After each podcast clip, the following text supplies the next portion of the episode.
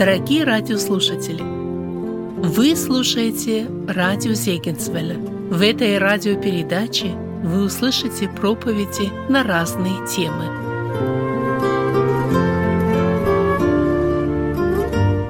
Друзья, когда вот я уверовал, точнее, когда я первый раз познакомился со Священным Писанием, то я воспринимал Священное Писание как э, единую книгу. Ну, или вот каждую часть, каждую книгу внутри Библии воспринимал как одно письмо, как одну, одну книгу. Но вот мы же читаем с вами, например, какую-то литературу и, или письмо какое-то читаем. И от начала до конца какая-то есть одна, одна мысль, да, то есть, ну или одна мысль, или несколько мыслей, но они связаны. И мы не привыкли к тому, что человек говорит об одном, а потом продолжает эту мысль, а потом резко переключается на другую тему, и мы даже не можем сообразить, почему он переключился на эту тему. И вот когда я уверовал, вот я к Библии относился именно вот так вот. То есть я считал, что это вот, например, апостол Павел написал письмо к римлянам, или там Иоанн написал письмо своим друзьям, и в этом письме все должно быть, ну, как бы сплошь, понятно. И когда я стал читать Новый Завет внимательно, то я обнаружил, что некоторые тексты, они, ну, как бы вот не вписываются вот в эту систему. То есть читаешь, читаешь, читаешь, а потом неожиданно мысль апостола переключается на совершенно другую тему,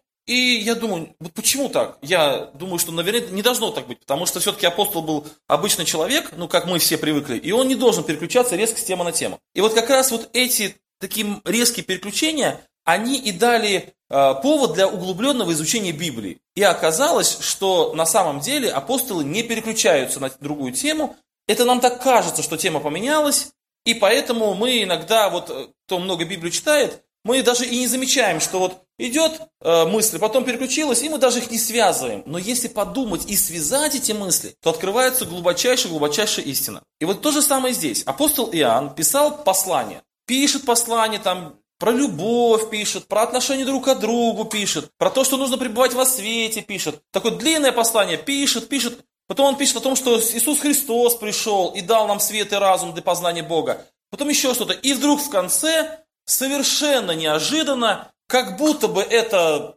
просто кусочек из какого-то другого текста, он пишет 21 стих.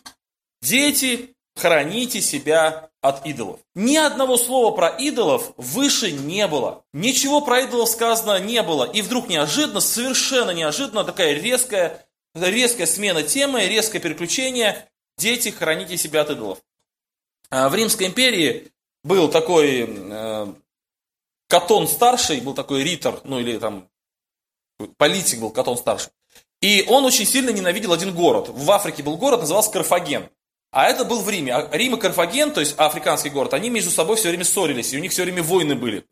Так называемые пунические войны. И вот этот, значит, э, Катон старший, он все время ненавидел этих карфагенян, и о чем бы он ни говорил в Сенате, он мог говорить любую тему, он мог говорить о пшенице, он мог говорить о воспитании детей, он любую тему мог поднимать в Сенате, о чем бы он ни говорил, он в конце обязательно добавлял фразу. А еще я считаю, что Карфаген надо разрушить. Вот такая у него была присказка такая, чтобы он не мог без этого. И вот когда я первый раз читал Евангелие от Иоанна, ну или может быть не первый раз, но первые разы, у меня создалось впечатление, что вот Иоанн тоже так же. Вот пишет, пишет, пишет, пишет, а потом неожиданно, совершенно не продолжая тему, сказал очень важную для него мысль, а еще я считаю, что надо хранить себя от идолов. И так я думал много лет. А потом все-таки я, когда стал изучать послание Иоанна, вникать в это дело, оказалось, друзья, что это совершенно не так. Все-таки последняя фраза апостола Иоанна, она очень органически вписывается во все послание Иоанна, и она очень важна для всех нас. И я хотел бы маленькое предисловие сказать, прежде чем буду истолковывать этот текст, что эта фраза написана к верующим людям.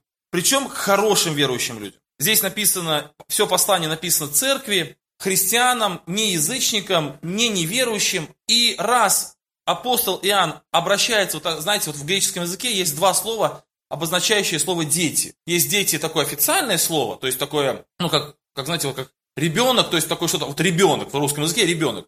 Вот никакой же родитель не называет своего сына ребенок. Ну, ребеночек, иди, ребенок, иди сюда, да, мы так же не говорим. Это такое официальное слово. А есть дети, такое ласковое слово, там, сыночек, там, доченька, такое ласковое слово. Вот здесь, в 21 стихе, употребляется вот такое ласковое слово, такое детишечки мои, вот такое ласковое слово он употребил. Если бы мы читали на греческом, то мы бы увидели, что здесь такое вот доброе отношение к этим людям, к христианам, к своим детям. И в следующем послании он пишет, что вот эти дети ходят в истине.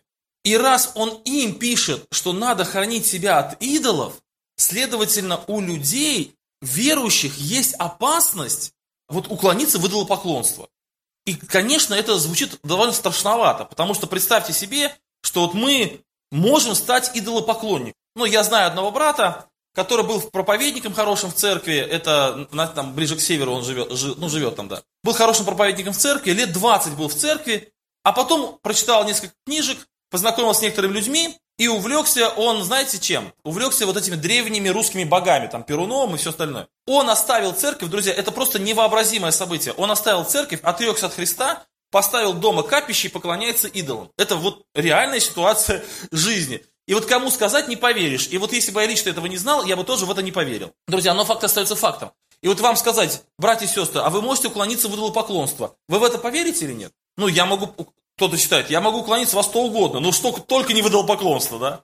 Как-то в нашей церкви, ну, по пятницам же пост молитва, и один из дней посвящен тому, что мы молимся о том, чтобы наша церковь была сохранена от лжеучений. Ну вот я говорю, братья и сестры, вот сегодня у нас пост молитва о том, чтобы наша церковь была сохранена от лжеучений. А о каких церквах мы молимся? Молимся о церквах братства. Ну хорошо. Я говорю, а какие лжеучения вы знаете? Ну, например, свидетели Иеговы. Это лжеучение, лжеучение. Хорошо. А вы можете представить себе ситуацию, что вот наша церковь уклонилась в свидетели Иеговы, и мы стали свидетелями Иеговы. Вы можете в это поверить? Нет, это невозможно. Я одного брата понимаю, говорю, вот Артем, ты можешь поверить, что ты, вот ты через год будешь еретиком? Ты станешь, например, поклоняться, допустим, я не знаю, там, отрицать Иисуса Христа как Бога. Ни в коем случае. Мы в это не верим. Я спрашиваю, а зачем об этом постимся? То есть, если это вообще нереальная ситуация, зачем нам об этом поститься и тратить время, тратить силы на то, что, в принципе, нереально? Друзья, вот человеку, ему кажется всегда, что какая-то вот беда, вот такая вот страшная, как я уклонюсь в ересь, или стану идолопоклонником, но это точно не ко мне. Какой-то брат там капище поставил э, в своем доме, ну, это вообще нереальность, это точно не я. Или какая-то церковь уклонилась в какую-то ересь, но точно не мы. Друзья, раз апостол Иоанн обращается к своим любимым детям, ну, понятно, что дети не маленькие здесь имеется в виду, а духовные дети, раз он обращается к своим любимым детям и предупреждает их о том, чтобы они хранили себя от идолов, значит, эта опасность существует. Эта опасность есть и у меня, и у вас, у всех эта опасность, и даже у молодежи эта опасность существует. Друзья, и теперь надо важно разобраться вопрос, что такое идолы, чтобы нам хранить себя от их. Вот как нам разобраться с этим, что такое идолы? И для этого мы должны более глубоко заглянуть а, вот в это послание и вообще в рассуждение. Для того, чтобы это было понятно, хочу рассказать один пример. Мне кажется, он будет интересен детям. На корабле плыли миссионеры, которые хотели проповедовать Евангелие. Среди них были врачи, среди них были разные так мастера, ну, которые приплывая на какой-то остров, они основывали базу и какое-то время там жили, помогали, значит, туземцам. Иногда туземцы к ним плохо относились, иногда хорошо относились. И вот одни однажды приплыли на остров, и на этом острове туземцы их приняли и отнеслись к ним очень хорошо. Почему? Потому что когда при, приплыли туда миссионеры, то на острове оказался больной человек, очень уважаемый, и миссионеры помогли ему. Они его дали какое-то лекарство, помолились Богу, и он выздоровел. И поэтому туземцы отнеслись к этим миссионерам очень хорошо. И они у них поселились, они дали им несколько хижин для того, чтобы миссионеры могли разместиться. И вот так они познакомились. И вот однажды вождь этого племени, или вот глава этого племени, он водил миссионеров по своим вот этим хижинам и привел на место, где это племя совершало поклонение. И в центре этого места стоял огромный такой идол деревянный, большой идол, идол со злыми глазами, расписной такой, увешанный всякими там какими-то цветочками и какими-то штуками каким-то истыканный. Ну, в общем, мы не знаем, как они там поклоняются своим идолам. И когда миссионер спрашивает вождя, а это что такое? И тогда вождь говорит, а это Бог. Ну и тогда миссионер говорит, вы знаете, это не Бог. Он говорит, почему? Он говорит, я Бога знаю лично. Я Бога знаю с детства, я Бога знаю лично, Бога знаю очень хорошо. Это точно не Бог. Как бы он на него не похож. Это вас обманули. Вас кто-то когда-то сказал, что это Бог, но это вас обманули. Но это то же самое, как если бы, например, вам на какого-то человека сказали, что это он, а это не он. Ну, просто обманули вас. Вождь спрашивает, а чем ты докажешь, что это не Бог? Ну, миссионер говорит, ну, Бог, во-первых, он э, вездесущий, то есть он находится везде. А ваш деревянный идол, находится в одном месте, вот он здесь стоит, и если мы сейчас свернем за угол какой-нибудь хижины, там его уже не будет. Поэтому это, ну, как бы он не похож на настоящего Бога. А вторая, он говорит, ну, Бог, он все видящий, все слышащий, все знающий. А ваш Бог, он не видит, не слышит, не знает. поэтому тоже не похоже на, на Бога, это не он. Ну и он стал перечислять качество Бога, живого, настоящего, и сравнивать с этим деревянным идолом. И оказалось, что они совершенно не похожи.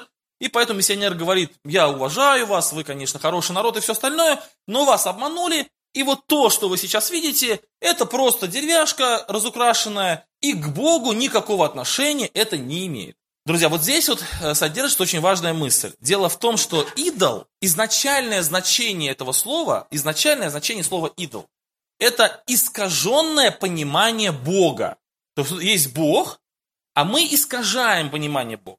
То есть мы, мы говорим, что Бог не такой, а вот он, например, как дерево. И в этом, вот то, что мы называем Богом в своем представлении, вот это называется идолом. Когда мы наделяем, ну, как бы, когда мы говорим о Боге, что Он такой, а Он не такой, то вот это называется идолом. Бывало ли, друзья, в вашей жизни такие случаи, когда вам или о вас говорили то, что вы никогда не делали, или то, что вы никогда, ну, даже не думали об этом, или то, что никогда не говорили, а вам приписывали вот эти слова, дела и так далее. Вам было крайне неприятно, согласитесь, да? Ну, в моей жизни было несколько случаев таких, когда на меня ссылались и говорили, что вот Денис, он вот так вот сказал, это его мнение, и на этом, значит, строилось какое-то, значит, отношение ко мне, а потом выяснялось, что я к этому мнению даже никакого отношения не имею, я даже не знаю вообще, о чем идет речь.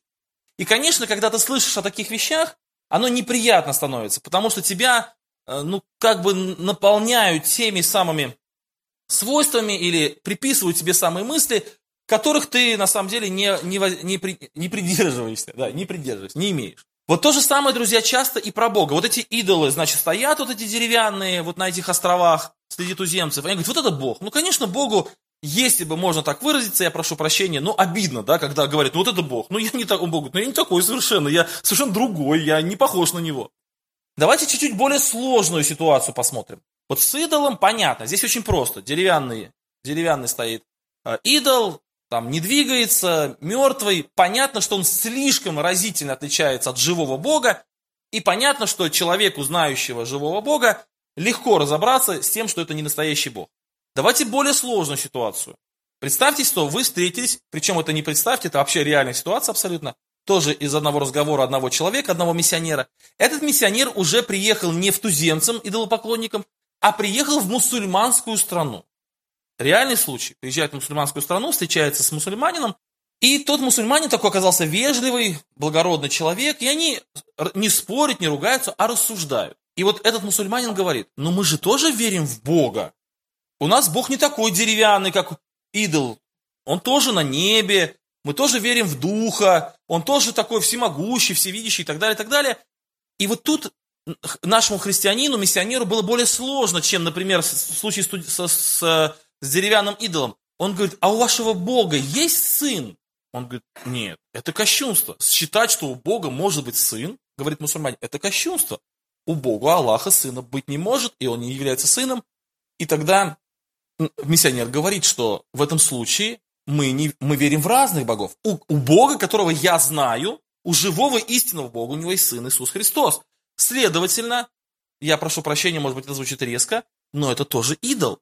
Друзья, я к чему все это веду? Это достаточно такая интересная мысль, и это касается непосредственно вас. Кто-то считает, сидит и думает, ну я же не туземец, который поклоняется деревянной статуе, и я не мусульманин, который верит в Аллаха, я же христианин. Но, друзья, смотрите, какая логика. Итак, идол – это искаженное понимание Бога. Искаженное понимание Бога. А насколько оно должно быть искажено, чтобы мы стали идолопоклонниками?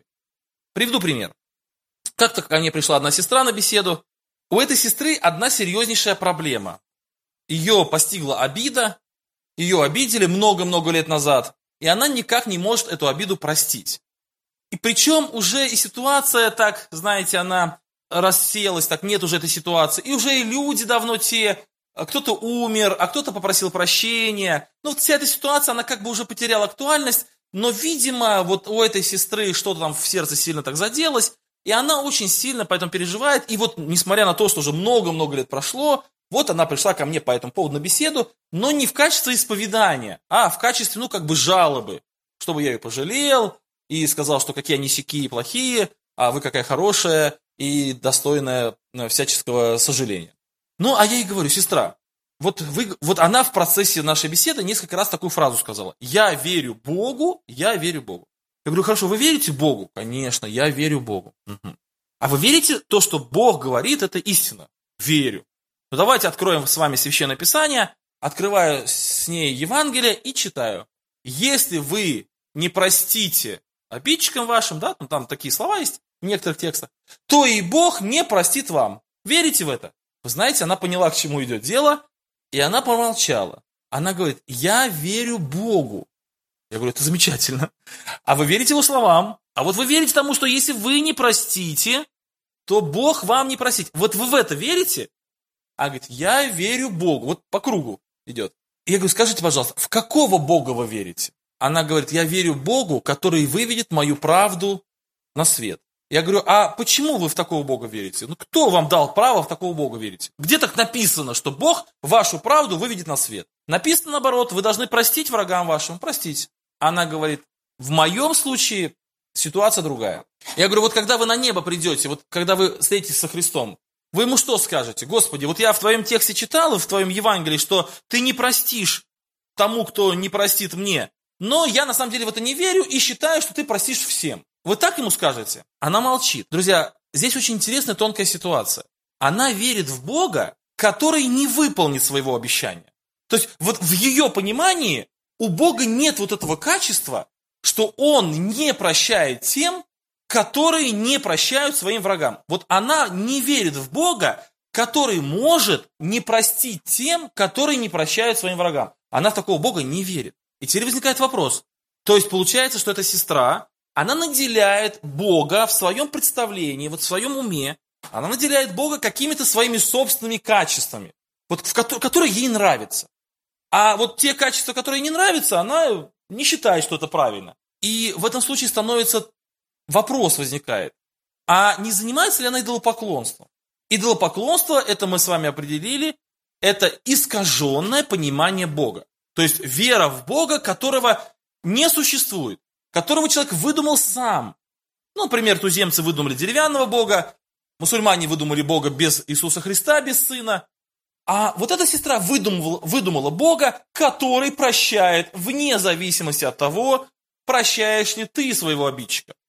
И я ей сказал, сестра, вы, может быть, ну, немножко резко звучит, и вы меня простите, но вы стоите на пути идолопоклонства. Как? Ну, идолопоклонство – это человек, который кланится идолам, приносит жертвы каким-то, я не знаю, деревянным статуем, а я всю жизнь была христианкой. Я всю жизнь молилась Богу. Я всегда читала Священное Писание. Я, конечно, не сказал, что она идолопоклонник. Я сказал, что на пути к идолопоклонству. Почему? Потому что она верит в Бога, которого нет. Нет такого Бога, который простит тому, кто не прощает своим врагам. Такого Бога не существует. Ты можешь в Него верить, ты можешь Ему поклоняться, но Его нет. Я знаю много людей, и вы знаете таких много людей, встречаем их на улице, которые говорят, ну не может Бог людей в ад отправлять. Ну как это так? И большинство людей, и даже большинство христиан, и даже, может быть, кто-то из, из сидящих здесь, они в глубине своего сердца думают, да, в Библии очень много предупреждений, что нечестивые Царство Божие не наследуют, что обманщики там такие-такие-то Царство Божие наследуют. Но когда мы придем на небо, скорее всего, Господь скажет, ну, вы знаете, как вот, вот в одной книге есть такое выражение. Оно мне очень нравится, потому что оно очень смешное. Там написано так. На входе сидел строгий охранник и у всех спрашивал пропуска. А у кого не было, пускал и так. Вот иногда мы представляем себе, что вот Бог он такой. Вот он написал строго, там вот это, вот это, вот это, вот это, вот это, написал строго. Но, наверное, когда мы придем на небо, он скажет, ну ладно, Денис, ну как бы ты тут человек особенный, и вот, ну, короче, давай, проходи, проходи. Там, это написано, конечно, но это не для тебя. Друзья, вот мы внутри, внутри своего сердца мы рассчитываем, что все-таки Бог, наверное, не такой строгий, наверное, он не такой вот принципиальный, наверное, он ну, не так уж сильно за своим словом следит, наверное, он не такой, друзья. И поэтому мы можем уклониться в идолопоклонство. Мы можем стоять на пути тех людей, которые искажают Бога. Давайте нарисуем еще пару примеров, или, может быть, один пример, и потом пойдем дальше по посланию Иоанна. Вот мне э, с Анютой нам улетать в 9 числа из Новосибирска в Краснодар. Мы знаем, что самолет существует, что есть самолет, мы готовимся к тому, что вот надо собрать вещи, надо выехать пораньше, чтобы успеть в аэропорт Толмачева. Все. И представьте себе, что мы хотим, реально хотим улететь. Что для этого мы сделаем? Во-первых, мы узнаем вылет, во сколько вылет, так же, да? Во-вторых, мы узнаем, что можно брать на борт, что нельзя брать на борт. В-третьих, мы узнаем, какие документы нужны, чтобы нас пустили на, на самолет. Представьте себе человека, который приезжает в аэропорт в любое время, когда ему хочется, а, без билета, без паспорта, и говорит, давайте сажайте меня в самолет на Краснодар. Ему говорят, ну, сегодня краснодарский рейс уже улетел. Хорошо, хотя бы ваш билет. У меня билета нет. Но ваш паспорт, я паспорт забыл. Ну, мы не можем вас посадить в самолет, который уже улетел, без билета, без паспорта. А человек говорит, ну, это ваша проблема. Я так верю, и будьте добры поступать по моей вере. Как я верю, так и, пожалуйста, делайте. Как отнесутся к этому человеку? Ну, отнесутся как к человеку, которому нужно помочь медикаментозно. То есть отправить его в какую-нибудь лечебницу. То есть никто так не поступает. Если мы хотим куда-то улететь, мы все внимательно проверяем. И никому никогда в голову не придет наделять аэропорт своими представлениями. А, а вот мне кажется, что я могу улететь, если у меня билет до Хабаровска, а могу улететь в Краснодар.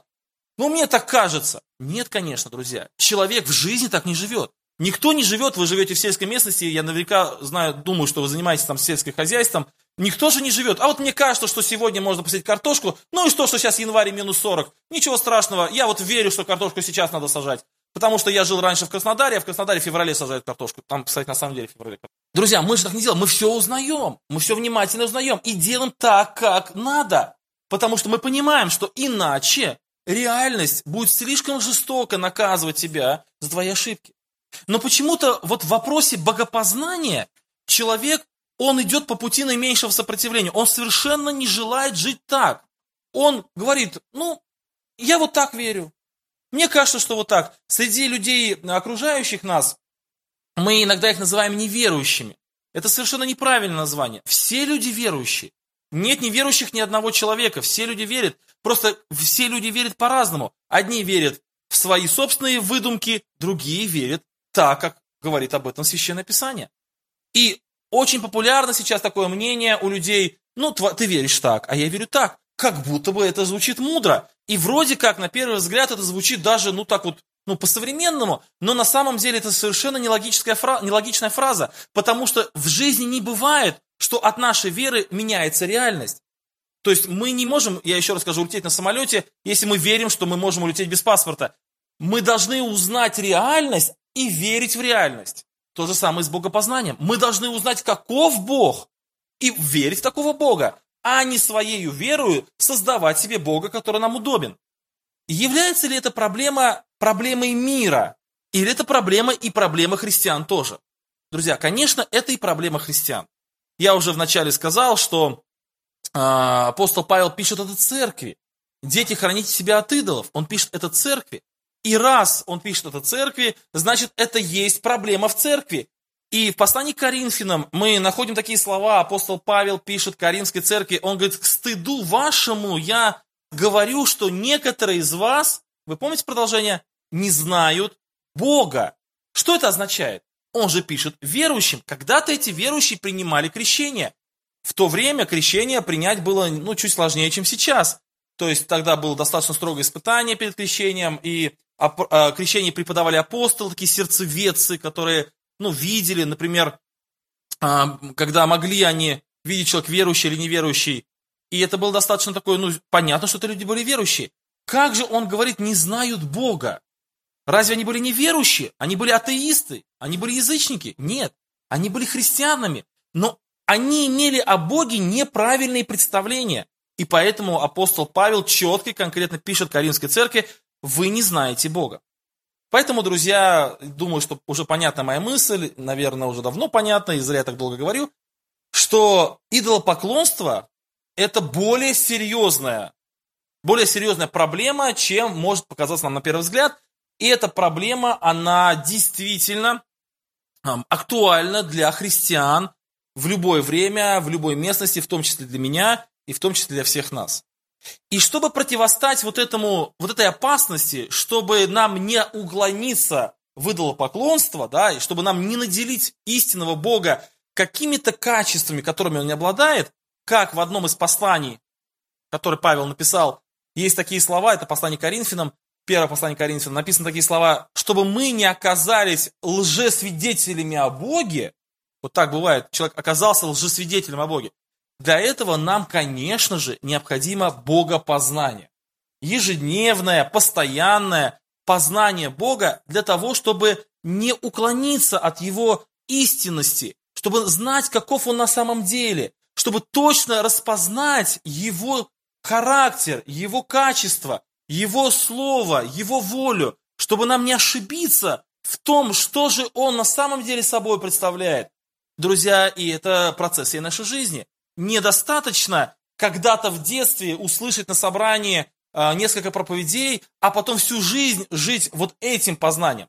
Ну, подобно как одна семья живет вместе, муж и жена и детки, они друг друга узнают все лучше и лучше с каждым разом, и это невозможно узнать там за 5 минут или за 10 или за год жизни. Если же семья живет в любви, то, конечно, через 20, через 30 лет они друг друга знают очень хорошо, знают намного лучше, чем раньше, знают даже тонкие повадки. Вот приведу вам маленький пример.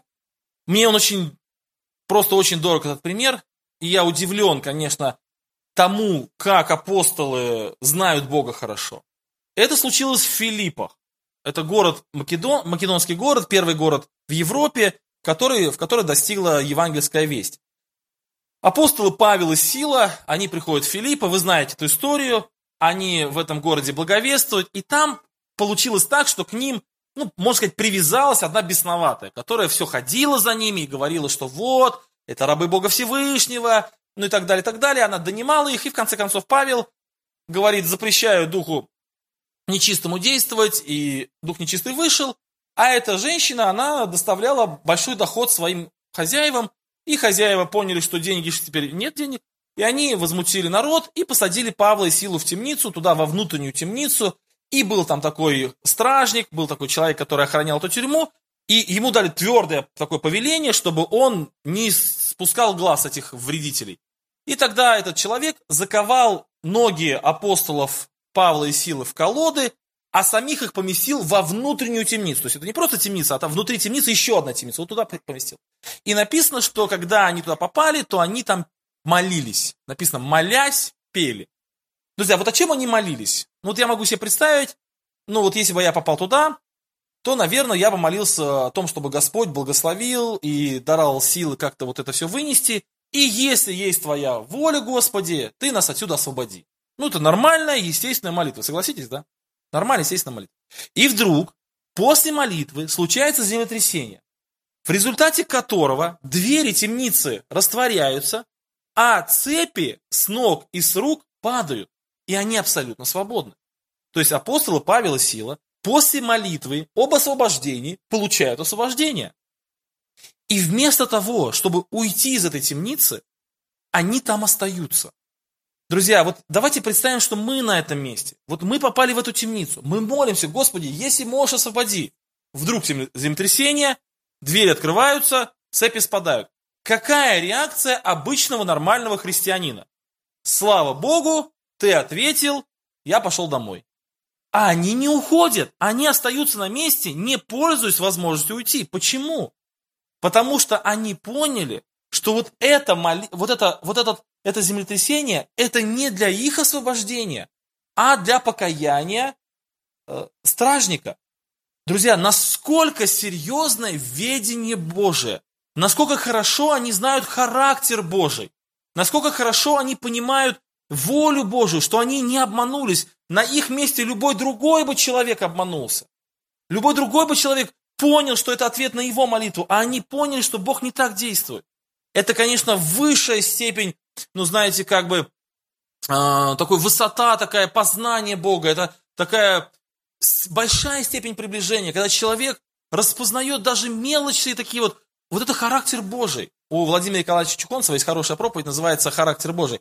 Почерк Божий называется, почерк Божий. И вот э, там вот такой мысль говорит, что когда вот человек пишет, да, вот э, рукой своей, то мы по почерку можем определить, кто это написал, там, моя супруга написала или, или нет. Мы можем по каким-то словам определить, что это, это вот не, не, не почерк нашего человека, которого мы любим. Если мы хорошо знаем. Друзья, так и апостолы, Они поняли, что это не Бог, вернее, это Божье действие, но не для того, чтобы они были спасены. Вот насколько они хорошо знали. Поэтому, друзья, чтобы нам, укло... чтобы нам избежать проблемы идолопоклонства, нам нужно хорошо знать Бога. Хорошо.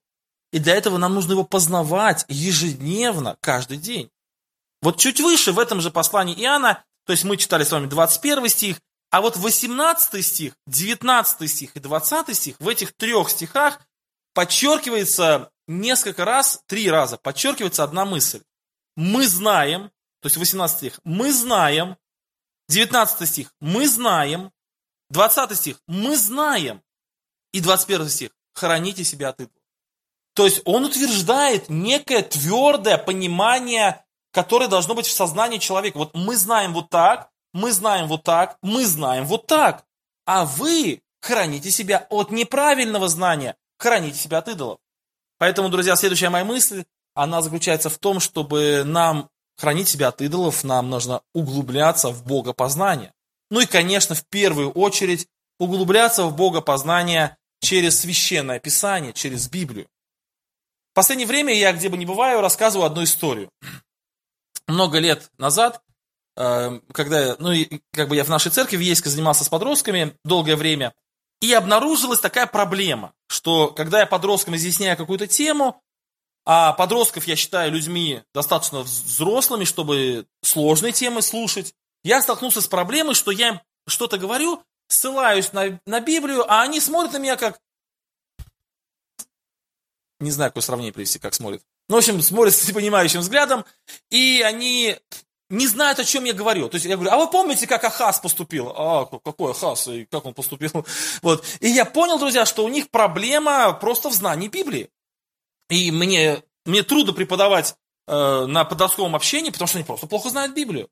Я их стал поощрять тому, чтобы они знали Библию, чтобы читали Библию. Они стали говорить, что у них нет времени, что они там постоянно дома работают. Когда подростки говорят, что у них нет времени, я просто рисую себе картину какого-то раба на галерах, который бесконечно занят с 6 утра до, до 3 ночи, и у которого ни секунды свободного времени. Самые занятые люди – это люди-подростки, которые вот говорят, что мы заняты бесконечно. Вот. Ну и мы с ним провели эксперимент. Я говорю, давайте откроем Священное Писание, и дал им страничку номер 380. Эта страничка в обычной Библии, она чем интересна? То, что здесь э, нет глав, то есть как бы сплошняком текст идет. Я говорю, давайте прочитаем эту страничку 380 и засечем, сколько времени вам нужно, чтобы прочитать эту страничку. Ну, они все прочитали, все засекли, и обнаружила, что там кому-то 3 минуты надо, чтобы страничку прочитать, кому-то 4 минуты, кому-то 2 минуты, но все по-разному. И я прям на, на доске выписал, кому сколько времени нужно прочитать. Вот, а потом мы, значит, э, взяли количество страничек в Библии, умножили на количество минут и обнаружили, сколько нужно минут, чтобы прочитать всю Библию целиком. А потом мы поделили это на 15 минут, и обнаружилась такая ситуация, что чтобы прочитать, чтобы мы прочитали Библию два раза в год, надо читать Библию каждый день 15 минут. Вот, ну, подросткам. Вот самый быстро читающий, вот из тех подростков, самый быстро читающий, он при своей скорости, читая Библию всего лишь 15 минут в день, он прочитает Библию два раза в год. А самый медленно читающий, при своей скорости, читая Библию 15 минут в день, прочитает Библию за э, за год полтора раза. Полтора раза. Ну, конечно, подростки в это никто не поверил. То есть, чтобы им прочитать Библию один раз в год, вернее, не то, что в год, а один раз Библию прочитать им, это целый подвиг, это всю жизнь это надо положить, это же Библия очень толстая, большая, там много страниц, много буквок непонятных. Вот, и, конечно, они в это не поверили. И мы провели эксперимент. Я говорю, давайте будем читать Библию каждый день по 15 минут и посмотрим. И каждый подростковый я их спрашивал, ну, чтобы никто не пропускал. И вот они все по 15 минут читали Библию. Каждый день по 15 минут. Абсолютно все прочитали Библию полтора раза в год. Кто-то два раза, кто-то полтора. Меньше, чем один раз не прочитал никто. Друзья, и вот тут их осенило, что оказывается, прочитать Библию за год, это очень легко. 15 минут найти, это проще, ну, ну просто, это 5 минут утром, 5 минут в обед, 5 минут вечером, это уже 15 минут, это ничто, а 15 минут утром прочитать Библию или вечером, это совершенно Никаких проблем нет. И у наших подростков начался вот этот как бы такой марафон чтения Библии, как назвать, не знаю. Друзья, и они стали читать Библию, мне с ними намного легче стало проводить подростковое общение. Они стали знать.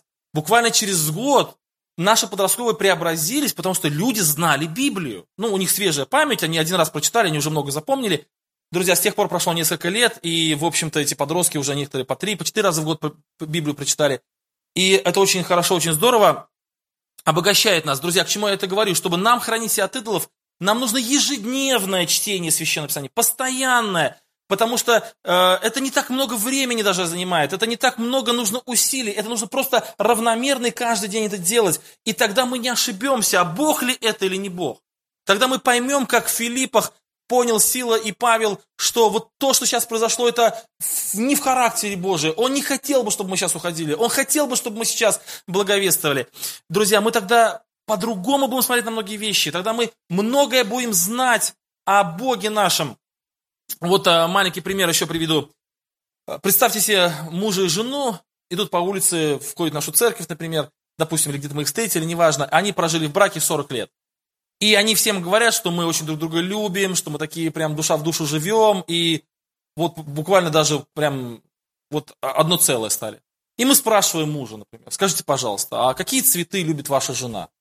А он говорит, ну, цветы, ну, я даже что-то не знаю, как бы. Не задумывался никогда, какие цветы любит моя жена. А мы спрашиваем жену, а скажите, вот какой, какую еду больше всего любит ваш муж? А она скажет, что-то я как-то за 40 лет ни разу и, и не спрашивала. Тогда у нас возникнет сомнение, а насколько ли они друг друга любят, да? То есть они всем говорят, что мы друг друга любим, но мы э, поймем, что, скорее всего, это какой-то обман, потому что люди, которые друг друга любят, они хорошо друг друга знают. Тут Иоанн пишет, мы знаем, мы знаем, мы знаем, хранимся от идолов. Вот. А давайте я вас спрошу, смотрите, вот мы с вами, ну, кто-то из нас верующий, там, 20-30 лет, вот я верующий уже 20 лет, больше 20, кто-то 30 лет верующий, кто-то 40 лет верующий, много лет, лет верующие. Вы знаете, вот Бог, он же личность, то есть он э, реальный, такой, ну, как бы личность, у которого есть свои вкусы, у которого есть свои предпочтения, который что-то любит, а что-то не любит. И вот есть шесть вещей или даже семь вещей, которые Бог ненавидит. Он говорит, вот это я ненавижу. Друзья, вот ненависть это такое чувство, вот, э, ну, вот в, ну, в другом переводе написано, это мерзко для меня. То есть вот что-то настолько мерзко, что я не хочу находиться в этом месте, где это находится. То есть если я зайду в дом, где вот это есть, и это мерзость есть. Я из этого дома выйду, мне это не нравится. И когда мы хотим встретить дорогого гостя, конечно, мы хотим узнать, что же этот человек любит или чего он не любит, чтобы нам создать условия такие. Ну, я не сравниваю себя, конечно, ни с кем, но вот я, например, э, не могу даже видеть, смотреть, и даже вот одним глазом не могу посмотреть на омлет. Вот, не знаю, так получилось с детства, с, с детского садика получилось так, что омлет это самое ну, если меня будут пытать и голодом, и я месяц не буду есть, то, может быть, я понюхаю омлет. Но в обычных условиях это не, не могу вообразить себе ситуацию, чтобы я на него даже посмотрел. Вот, друзья, и, конечно, например, если вот за столом поставить омлет, то как бы мне это будет тяжело. И если, например, кто-то хочет меня в гости пригласить, разумеется, он там спросит, там, Денис, а вот что ты любишь, что не любишь? Я все люблю, на самом деле, братья и сестры, не переживайте, абсолютно все, вот кроме омлета. Вот. Так вот, друзья, вот смотрите, мы же хотим, чтобы Бог был в нашей жизни. Он, мы хотим, чтобы Он был в наших домах. Мы хотим, чтобы Он был в, нашем, в нашей семье. Мы, мы хотим, чтобы Он был в нашей жизни. А Он говорит, вот семь вещей, которые я ненавижу. Кто из вас может встать и сказать, я знаю, что ненавидит Бог. Я выучил это наизусть, я точно знаю, что ненавидит Бог, и поэтому в нашей семье это никогда не будет, в моей жизни это никогда не будет, потому что Бог для Бога это мерзость, и я не хочу, чтобы это было в моей жизни. Друзья, кто может встать и сказать, я знаю, я знаю, я 30 лет с Богом, я наизусть выучил, что Бог ненавидит. Друзья, мы можем сейчас, знаете, вот я уверен, что если мы сейчас будем вспоминать, то один вспомнит там, он ненавидит язык гордых, гордый язык. Глаза гордо ненавидит, да. Язык лживый ненавидит. Ноги, какие ноги? Бегущие на зло, да, ненавидит ненавидит тех, кто разделяет, ну, который сеет раздор между братьями. То есть мы вспомним, мы все вместе вспомним, друзья. Но не похожи ли мы на того мужа, на мужа, который говорит, что я очень люблю свою жену, но он не может вспомнить, а, какие цветы она любит. Друзья, если мы любим Бога, мы должны знать, что Он ненавидит. Мы должны знать, вот это Он ненавидит. И если вдруг в моей семье, в моем окружении, вдруг кто-то начнет говорить плохо на своего брата, который находится в церкви, мы должны вспомнить, стоп, что ты говоришь? Бог это ненавидит, для него это мерзость. Если мы сейчас продолжим об этом говорить, он уже уйдет с нашей семьи. А мы не хотим, чтобы Бог с нашей семьи уходил. Мы не можем этого допустить, поэтому мы будем молчать. Мы никогда не позволим себе говорить плохо о брате, потому что Бог этого ненавидит. Но мы с вами живем э, так, как будто бы Богу все равно. Мы считаем, что Бог абсолютно нормально относится к тому, когда мы плохо говорим о другом брате. И таким образом мы наделяем Бога тем качеством, которого у него нет. Вы помните, в одном из псалме так написано, что ты это делал, а я молчал. И ты подумал, что я такой же, как ты. То есть, что я одобряю твое поведение. Вот некоторые люди так живут, некоторые христиане так живут. Они считают, что раз Бог, ну как бы, я вот согрешил, например, чем-то, и вот тут же меня молния не поразила, и я не истлел в одну секунду, значит, Бог меня одобряет. И некоторые люди, а, у них такое богопознание, оно такое, знаете, богопознание э, этих э, каких-то землетрясений, можно сказать. То есть, если в моей жизни вот я что-то согрешил, и потом три дня подождал, если не заболел, с работы не уволили, деньги не потерял, машина не разбилась, ну, значит, Бог одобряет. Живем дальше. Вот. Э, если вдруг что случилось, значит, Бог не одобряет, и надо как-то скорректировать себя. Вот. Друзья, конечно же, Бог иногда молчит годами по поводу каких-то наших вопросов. Годами молчит. Он долготерпит нас, как написано, не желая, чтобы кто-то погиб, но чтобы все дошли до познания истины. Тоже глубокий текст, но нет возможности его как бы вот внимательно о нем сказать сейчас. Друзья, то есть вы понимаете, что наше познание, ежедневное познание Бога, каждый день познание Бога, это означает, мы должны знать, что любит Бог, что Бог не любит, чему Он благоволит, чему Он не благоволит, как Он смотрит вот на это событие, а как Он смотрит на это событие. Это личность, от которой зависит абсолютно все в нашей жизни, и присутствие которой в нашей жизни гарантирует наше спасение, наша благодатность, да, вот мы вот благодатны. И, конечно, мы хотим, чтобы мы были рядом с Богом, а для этого мы должны хорошо Его знать.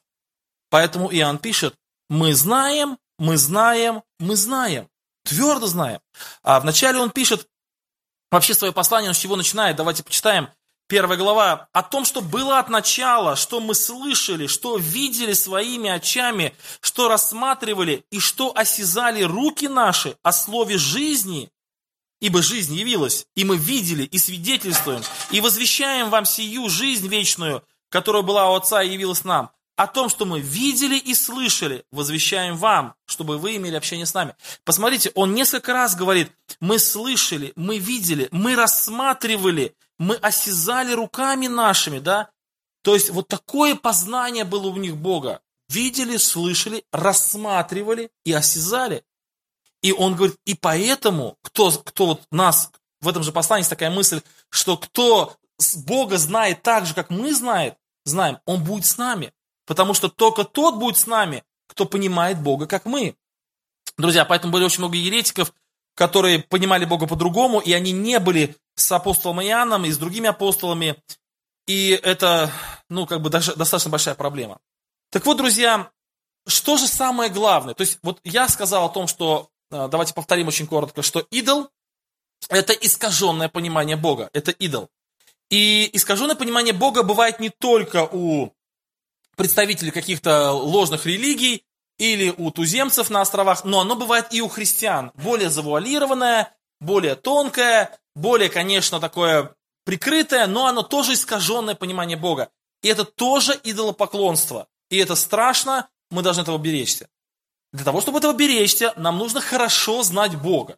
Для того, чтобы хорошо знать Бога, нам нужно посвящать время тому, чтобы видеть, слышать, рассматривать и осязать руками то слово жизни, которое у нас в руках есть, у всех нас верующих. Мы должны внимательно уделять, уделять много времени, чтобы изучать Священное Писание, вникать в него, проповеди слушать и почитать Священное Писание, причем читать его много, чтобы оно входило в наше сердце, чтобы мы хорошо понимали Бога чтобы мы поняли его характер, его волю, его взгляды, его вкусы. Вот это, об этом мы говорили. Но вот в послании Иоанна отмечаются некоторые вещи особо важные. Вот без чего в принципе нельзя правильно относиться к Богу. Вот он говорит, мы знаем в 18 стихе, он говорит, мы знаем в 19 стихе, и он говорит, мы знаем в 20 стихе. Что же вот это такое знаем? Вот о каких знаем он говорит? Друзья, я постараюсь коротко определить вот эти три, три вот этих знаем, чтобы вот нам проверить себя. Первое, знаем, это 18 стих. Мы знаем, что всякий, рожденный от Бога, не грешит. Но рожденный от Бога хранит себя, и лукавый не прикасается к нему. Об этом в 18 стихе написано конкретно, а в течение всего послания Иоанна он несколько раз к этому говорит, что рожденный от Бога не грешит. И это не грешит, не автоматическое. То есть я не грешу не потому, что не могу грешить, а я не грешу, потому что я храню себя. Посмотрите, мы знаем, что всякий рожденный от Бога не грешит, но рожденный от Бога хранит себя. То есть это такое э, не свойство человека не грешить. Некоторые лжеучения, они говорят о том, что когда человек уверовал в Бога, у его плоть перестала иметь способность грешить, можешь делать, что хочешь, и ты не будешь грешить. Вот здесь, здесь имеется о том, чтобы хранить себя. И вот первое знание, о котором мы уже сегодня говорили довольно много, и поэтому я не буду сейчас подробно распространяться, но я скажу, что первое знание – это знание о том, что Бог и грех несовместимы. Мы знаем, что рожденный от Бога принципиально относится к греху, не грешит, храните о греха, поэтому лукавый к нему не прикасается. Если в жизни нашей с вами есть э, какие-то грехи, которые мы считаем недостойными, или мы считаем настолько маленькими, настолько незначительными, что с ними можно смириться, это означает, что мы не на том пути. Мы знаем, что рожденный от Бога не грешит. Да, мы все согрешаем, мы не святые люди, у нас есть очень много слабостей каких-то, но человек, который рожденный от Бога, он максимально плохо относится к греху. Вот как хорошая хозяйка. Вот она пришла в дом, Например, представьте хорошую-хорошую хозяйку поместили ну, в плохой дом. Там кто-то жил, какой-то пьяница, или там жил какой-то, может быть, не очень хороший человек, нерях какой-то жил. И вот хорошая хозяйка попала в этот дом. Когда мы переехали весь э, в первый самый день, то для нас сняли квартиру. Или мы сняли квартиру, но мы эту квартиру не видели. То есть верующие сняли квартиру, мы деньги заплатили, а мы эту квартиру не видели. И когда мы пришли в эту квартиру, эта квартира оказалась в ужаснейшем состоянии. Она была, во-первых, очень маленькая, заставленная телевизорами. Там, я не знаю, такое ощущение, что это какой-то кинозал была, а не квартира. Там телевизоры были в каждом углу. Мы их потом собрали, из них какой-то сделали какие-то интерьер какой-то. И вот самое интересное, что хозяйка этой квартиры, она привела мою Аню, супругу, в ванну, показала ей вот эту ванну, а эта ванна какая-то, я не знаю, это просто какая-то супер грязная ванна. То есть там какие-то какие-то ржавчина, въевшаяся в эту ванну, какие-то пятна. И хозяйка говорит, вот видишь, какая ванна чистая, вот чтобы такая и была, когда я уехал. Но на эту ванну без слез нельзя было взглянуть. Первый месяц моя жена чистила эту ванну и довела ее до идеального блеска. То есть представьте хорошую хозяйку, которая попали в плохой дом. Да, понятно, что в этом доме будет много что ее не устраивать, но она будет максимально все наводить порядок. Она не смирится с грязью, она не смирится с этой грязной ванной, она не смирится с этими плохими шторами. Она будет, может быть, не сразу, может быть, у нее не получится все сразу, не хватит денег, сил и так далее, и времени, но она будет это делать. Она не успокоится, пока она не приведет дом в то состояние, в которое ее устраивает. Друзья, вот так же верующий. Он не грешит. Не в смысле, что он абсолютно свят, и в нем нет никакой пятна греха. Верующий, он не, не хочет грешить. Он, он максимально сопротивляется греху. Он максимально э, не мирится с грехом. Да, не все сразу получается. Да, какие-то проблемы остаются. Да, вот наша плоть, она проявляет себя. Но это не означает, что я смирюсь.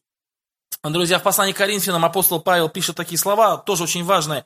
Он говорит, что «я писал вам в послании, чтобы вы не сообщались с блудниками». Помните, да? Впрочем, не с блудниками века сего, или лихаимцами, или идолослужителями, помните, да? Потому что иначе вам пришлось бы выйти из мира. Но я писал вам не сообщаться с кем? С тем, кто называется братом, а остается блудником, лихаимцем, служителем и так далее, и так далее.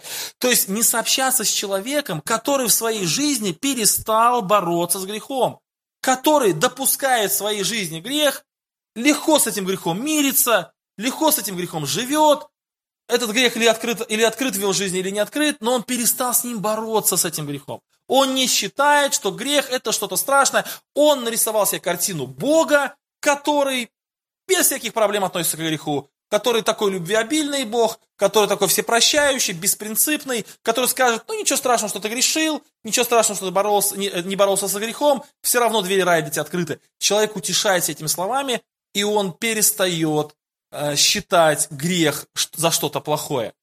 И это идолопоклонство. То есть неправильное отношение к греху, не принципиальное отношение к греху. А, такое, э, знаете, легкое отношение к греху. Это значит мы считаем, что Бог точно так же относится к греху, а это идолопоклонство. Хранитесь от идолов, дети, пишет Иоанн. Хранитесь, хранитесь от идолов в вопросе отношения к греху. Мы знаем, что рожденный от Бога не грешит. Мы это твердо знаем. А вы себя храните от идолов, то есть от неправильного знания. И поэтому первое, на что особое внимание апостол Иоанн обращает, кстати, во всем послании, а в 18 стихе это просто, как бы, знаете, такой вывод всего послания, это правильное, принципиальное отношение к греху. Второе, он пишет, мы знаем, что мы от Бога и что весь мир лежит возле. Весь мир лежит возле. Мне нравится один пример, который ну, случился, случился очень давно еще. Я жил в Уральском объединении, был в лагере в одном. И там брат перед детьми спрашивает, дети, поднимите, пожалуйста, руку, кто из вас видит себя грешником.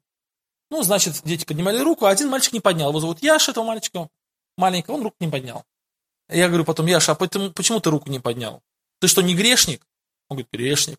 Я говорю, а почему ты руку не поднял? Он говорит, потому что брат спросил, поднимите руку, кто видит себя грешником. А я себя грешником не вижу. Я знаю, что я грешник, потому, потому что мне все об этом говорят. Но сам я себя в этом не, не вижу. Друзья, и вы знаете, я, тогда этот пример, он для меня был такой, как откровение какое-то. Действительно, одно дело, ну, поверить информации, мне сообщили, что я грешник, а другое дело видеть себя грешником. Вот то же самое здесь. Мы знаем, что мы от Бога и что весь мир лежит возле. Мы знаем, что мир лежит возле. Мы это знаем. Тоже маленький такой пример из Ветхого Завета, когда Моисей сказал Аарону, что надо вывести народ израильский из Египта, фараон запротивился, там пошла первая казнь, там а, вода превратилась в кровь, потом вышли жабы, потом мошки, потом пёсьи мухи, потом моровая язва на скоте, потом моровая язва на людях, потом град там и так, так, так, так далее, так далее. То есть 10 казней. И вот в одну из казней, по-моему, в седьмую казнь, если не ошибаюсь, или восьмую, народ, окружающий фараона, то есть вот эти служащие фараону, они говорят фараону, неужели ты не видишь, что Египет гибнет? Вот эта фраза, неужели ты не видишь, что Египет гибнет? Друзья, вот очень многие люди, и в том числе и фараон в то время, они считали, что ну как бы не все так плохо. Да, там уже посевов нет, там уже скот умер на полях, там уже ничего вообще нормального из Египта не, не осталось, но все же еще есть надежда, что с Египтом что-то будет хорошее. Надо еще вкладывать в этот Египет, чтобы он как-то преобразился, чтобы он стал хорошим. И даже окружающие фараона служащие говорят, ну неужели ты не видишь, что уже конец, все, отпусти этих людей, погибнет Египет полностью. Друзья, вот сейчас, э, если спросить молодежь, например, ну или братьев, сестер постарше, ну, наверное, молодежь особенно, я обращу к ним, скажите, пожалуйста, вот вы верите, что наш мир гибнет? Да, мы верим, мы верим. Мы знаем, что мир гибнет. Друзья, но это знание такое поверхностное. И если человек понимает, что мир гибнет, что мир лежит возле, что ничего доброго в мире нет, вот он это реально знает, то, конечно, у него и отношение к миру будет таким. Ничего, но я не могу быть на службе этого мира. У нас один юноша, он ну, сын верующих родителей, с детства рос в церкви, а потом он э, решил играть в театре. Ушел с церкви, не был еще членом церкви, ушел играть в театр. И причем там достигал какие-то даже вершины, вот там приглашали на гастроли разных, он там пел, играл в театре, э, роли всякие ставил и так далее. А потом в определенный момент времени он пришел на молодежное общение в нашу церковь, и он услышал проповедь, которая его изменила и он покаялся и оставил весь этот театр, все это оставил. Ну, не очень сразу, не очень быстро, но достаточно решительно и за короткое время все это оставил. Пришел в церковь, принял крещение, и э, по милости Божией сейчас все хорошо с ним. Вот, и когда мы с ним беседовали, он сказал такую фразу. Я когда э, жил в детстве, я вот понимал, что мир плох, но я могу что-то сделать, чтобы он стал лучше. Через искусство, через вот свое творчество. А потом вот эта проповедь, ну, которую он слышал проповедь, она мне показала, что лучше только в Боге. Вот когда новое небо и новая земля придут, вот тогда будет что-то лучшее. А, а весь мир все, он максимально, вот максимально плох. Ему там осталось э, жить там немножко совсем. Нет смысла вкладываться в мир. Друзья, и вот вторая истина, которую говорит Иоанн, он говорит, мы знаем, что весь мир лежит возле. И если у нас нет такого понимания до конца, до глубины, то, наверное, что-то не так в нашем понимании. Вот, что-то не то в нашем богопознании. Если мы еще надеемся, что все-таки все будет хорошо в этом мире, что все-таки как-то он еще, ну, наверное, оправится, да, еще есть такая возможность, друзья, мы понимаем, что если бы такая возможность была, наверное, Бог бы не подписал приговор этому миру. Сейчас мир существует только потому, что Господь продляет свою милость, долготерпение свое для того, чтобы люди могли обратиться к Нему, покаяться, познать истину. И только поэтому, друзья, никакие другие способы не способны изменить этот мир. Он бесконечно болен, он полностью поражен грехом. проклятием, он полностью поражен э, своей испорченностью, он обречен на самоуничтожение. Даже не Бог его уничтожит, хотя Бог его уничтожит, конечно, но даже мир сам себя уничтожает. Друзья, и мы знаем, что весь мир лежит возле. И вот это говорит, мы знаем, что мы от Бога, и весь мир лежит возле. Вот эта граница очень четкая, очень конкретная граница. Нельзя их, ну никак нельзя их совместить. Вот мы знаем, что мы от Бога, и мы знаем, что весь мир лежит возле. И третье, ну, на третье я не буду долго внимания обращать, это не та немножко аудитория, здесь нет людей, которые в этом бы сомневались. Мы знаем также, что Сын Божий пришел и дал нам свет и разум, да познаем Бога истинного, и да будем в истинном Сыне Его Иисусе Христе. Сей, сей есть истинный Бог и жизнь вечная, дети хранись от идолов. То есть, друзья, 21 стих и 20 стих, они связаны, как раз связаны той мыслью, о которой я говорил в течение всей проповеди. Давайте 20 стих еще раз прочитаем. «Знаем также, что Сын Божий пришел и дал нам свет и разум, да познаем Бога истинного, и да будем в истинном Сыне Его Иисусе Христе. Сей есть истинный Бог и жизнь вечная. Храните себя от идолов». То есть несколько раз повторяется истинность, а потом храните от идолов. Это доказывает, что наши рассуждения были правильные, что идолы – это как раз искажение истины. И вот третья мысль, что мы точно знаем, и я еще раз скажу, что здесь нет людей, которые этого не знают. Если бы здесь было много неверующих людей или какие-то, например, были э, другие учения, допустим, мусульманские там, или буддийские, или какие-то еще, я бы на это больше внимания уделил, что познание истинного Бога возможно только через Иисуса Христа. Вот здесь вот утверждается, нет спасения вне Иисуса Христа. Нет познания Бога вне Иисуса Христа. Не имеющий сына не имеет и отца. Не знающий сына не знает и отца. Сейчас такое распространяется веяние, знаете, как бы вот есть умные люди среди раввинов еврейских, например, допустим, или среди каких-то учи, учителей, которые учат духовному, но которые отвергают Иисуса Христа. Друзья, мы четко понимаем, мы должны четко знать, что человек, который не верит в Иисуса Христа, он не может знать Бога не знающий Иисуса Христа, не верящий в Иисуса Христа, не может знать истинного Бога. И здесь написано, знаем, что Сын Божий пришел и дал нам свет и разум. Для чего? Да познаем Бога истинного. И сей есть истинный Бог, Иисус Христос, и хранить от идолов. Друзья, ну я не буду об этом говорить, потому что мы все христиане, мы все понимаем, что Иисус Христос – это единственная дверь к Богу, и никто не приходит к Отцу, как только через меня, говорит Христос, нам это убеждать не надо. Итак, друзья, заканчивая проповедь, я хотел бы призвать нас к молитве. И эта молитва, она хотела бы направить нас к тому, чтобы мы пересмотрели свое отношение к богопознанию. Чтобы мы не довольствовались тем, ну, может быть, каким-то хорошим знанием, но которое мы когда-то получили. Мы должны Бога, Бога знать хорошо, мы должны знать Его как своего друга, как своего пастыря, как своего отца, и знать и не ошибиться, чтобы никто, никогда никто не мог подменить нам Бога чтобы мы точно знали, что вот такой Бог, вот это Он любит, это Он не любит, вот это Он хочет, этого Он не хочет, вот такие у Него планы, вот таких планов у Него нет. Ну, то, что открыл нам Бог в Библии. И самое главное, чтобы мы знали, что Бог принципиально относится к греху, мы знаем, что Бог принципиально относится к миру, и мы знаем, что познание Бога возможно только через Иисуса Христа. И так написано, дети храните от идолов. Аминь.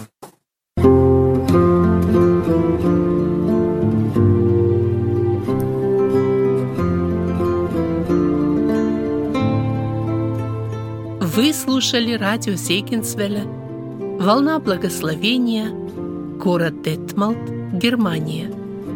Дорогие радиослушатели, мы желаем вам Божьих благословений.